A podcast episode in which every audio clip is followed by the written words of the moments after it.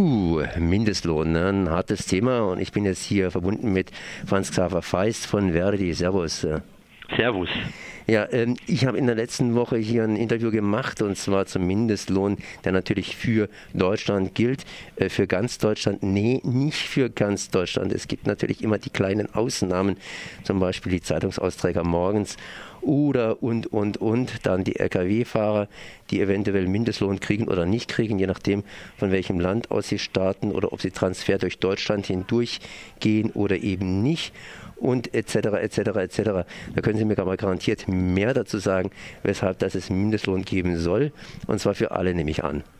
Also das ist unsere eindeutige Forderung und so ist ja eigentlich das Gesetz auch angelegt, bis auf einige Ausnahmen, von denen Sie jetzt einen Teil genannt haben, äh, soll ab sofort für jemand, der arbeitet, der Mindestlohn von 8,50 Euro gelten. So, und äh, das ist äh, aus unserer Sicht ein lange überfälliger Schritt, äh, den die Große Koalition da macht. In allen europäischen Ländern um uns herum gibt es Mindestlohngesetze äh, und da ist die Welt und der Arbeitsmarkt auch nicht untergegangen.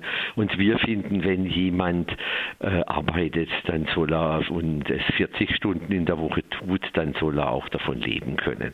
Und das ist mit 8,50 Euro schon sehr, sehr äh, mager bemessen. Eigentlich müsste der Mindestlohn höher sein. Er wird auch angepasst werden in den nächsten Jahren. Das heißt, äh, für Deutschland ist es natürlich mager bemessen, für andere Länder ist er schon ganz anständig und die Mindestlöhne sind ja in bestimmten Ländern auch unterschiedlich geregelt. Und äh, da gibt es natürlich Probleme, beziehungsweise die Arbeitgeber machen sich hier Probleme, weil man sich natürlich mit Lohndumping, wie es so schön heißt, immer ganz schön unter, unter, unterbinden muss oder unterbinden will, beziehungsweise, naja, der Markt halt eben der Markt und der Markt ist offen. Ähm, warum gibt es denn überhaupt in Deutschland Ausnahmen? Äh, das ist äh, etwas, was ich nicht verstehe. Äh, wir haben die Ausnahme zum Beispiel bei den Zeitungszustellern, die Sie schon genannt haben. Die Kolleginnen und Kollegen sind bei uns organisiert. Verdi hat bis zum Schluss darum gekämpft, dass es diese Ausnahmen da nicht gibt. Dann hat der Arbeitgeberverband natürlich Presse ne, Druck gemacht und haben die Ausnahmeregelung gekriegt. Eigentlich rechtsverständlich und vom Ansatz her ist es nicht verständlich. Es ist nicht nachvollziehbar, warum es bei 8,50 Euro Sonderregelungen geben muss.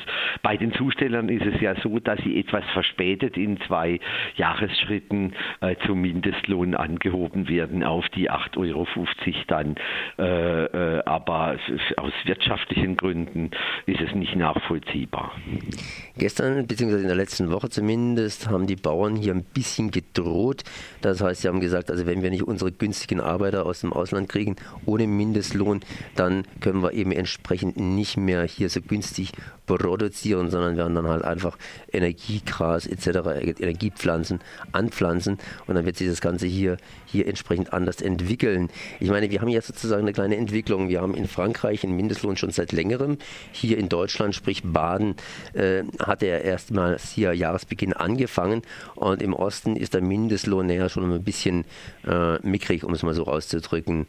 Ähm, wie steht man denn dazu? Ich meine, es muss ja auch einen europäischen Ausgleich irgendwann mal geben, dass sich sozusagen die Löhne in Europa ein bisschen besser angleichen. Es ist ja, es ist ja im Übrigen sehr interessant, was da gerade die Bauern wieder diskutieren. Äh, Im letzten Jahr haben wir gehört, sie kriegen fast keine Erntehelfer mehr. Äh, die gehen alle nach England, weil so viel weiter ist es nicht und sie kriegen dort deutlich mehr Löhne und Gehälter. Jetzt gibt es einen Mindestlohn von 8,50 Euro, jetzt ist es auch wieder nicht recht. Ja, äh, also ich finde es schon abenteuerlich, äh, mit welchen, äh, mit welchen Argumenten sich Arbeitgeber da jetzt wehren. andere sagen, das sei ein Moloch, weil man die Arbeitszeiten jetzt entsprechend aufzeichnen muss.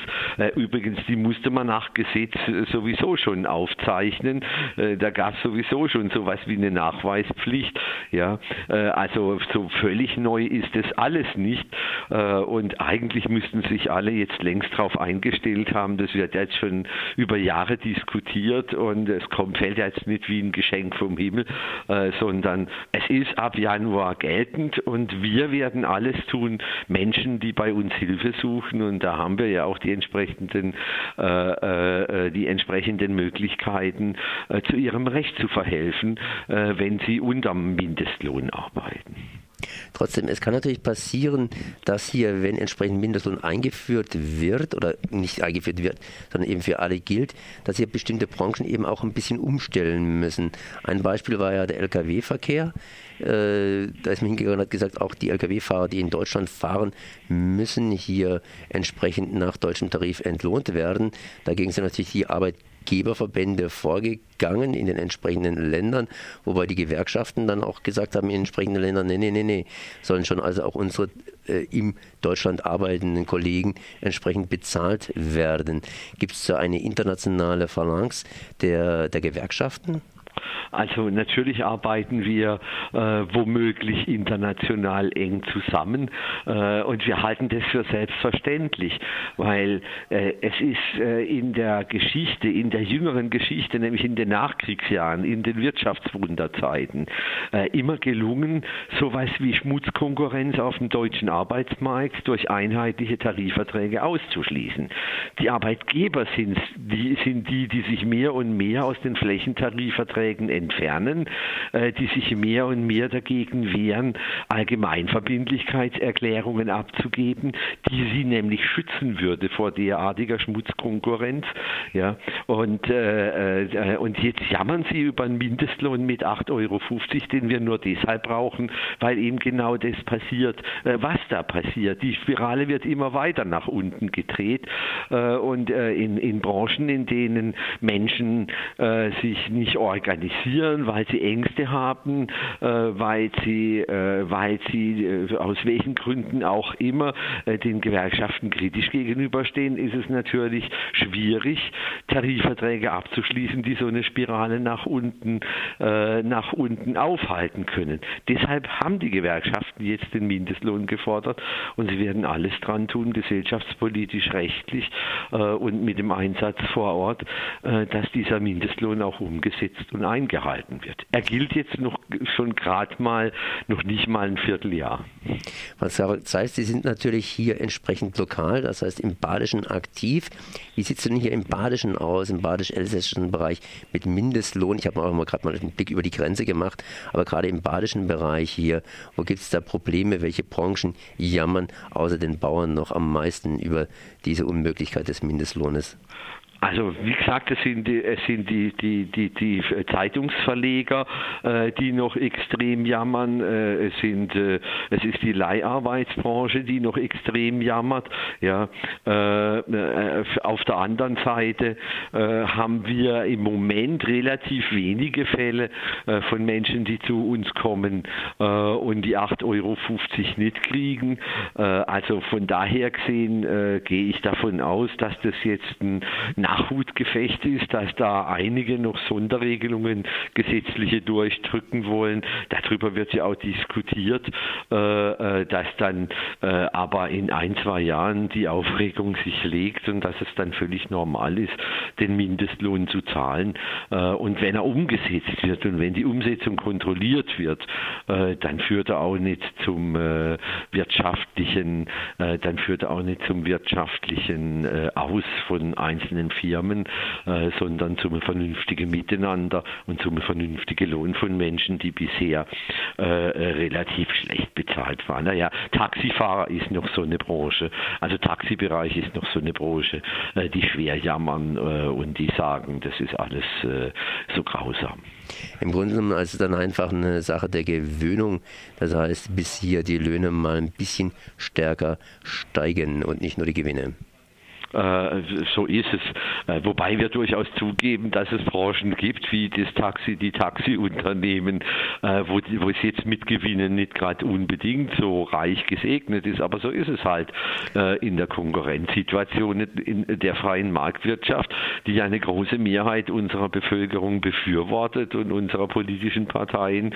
Wenn viel Konkurrenz da ist, dann nützt es nicht unbedingt dem, dass Gewinne steigen. Dann muss man besser sein sein als die Konkurrenz, vernünftigeres anbieten, äh, äh, klügere Konzepte anbieten, äh, um äh, im Wettbewerb wieder Gewinne machen zu können äh, und darf nicht einfach sitzen bleiben und meinen, ich habe jetzt als Unternehmer immer Geld verdient und es muss jetzt weiterhin zwangsläufig so sein.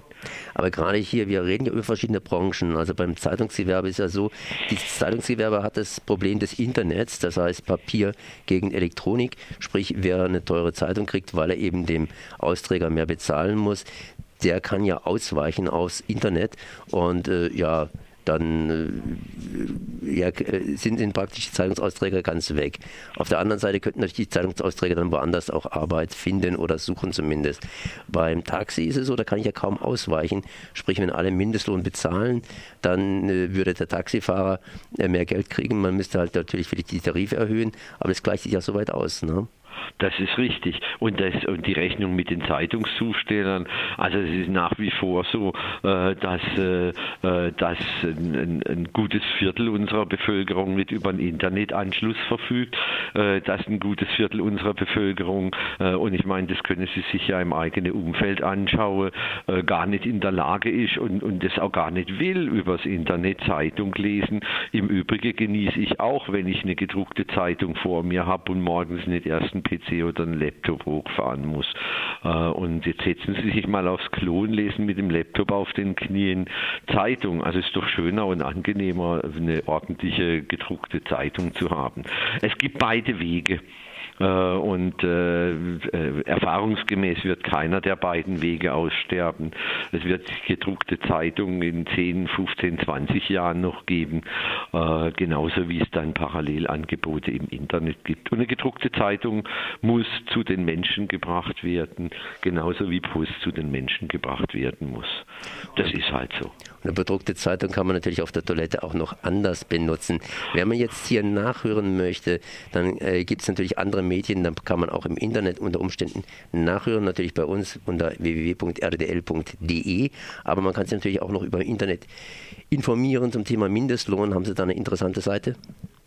Äh, ja, es, es gibt äh, auf, äh, also wenn Sie einfach www.verdi.de aufrufen und da im, im, im Suchbutton Mindestlohn eingeben, da gibt es sehr interessante Seiten zu dem Thema.